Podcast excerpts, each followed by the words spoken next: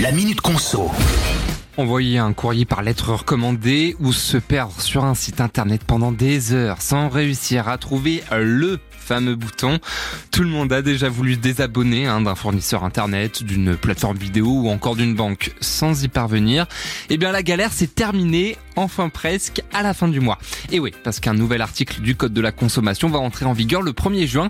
Alors grosso modo, hein, la nouvelle loi dit que les professionnels seront obligés de nous proposer de résilier notre contrat aussi simplement que lorsque l'on s'est abonné. Ça veut dire que sur Internet, on devrait pouvoir trouver le fameux bouton se désabonner en trois clics maximum, qu'il s'agisse d'un abonnement à un magazine, au gaz, au mutuel ou encore à l'électricité.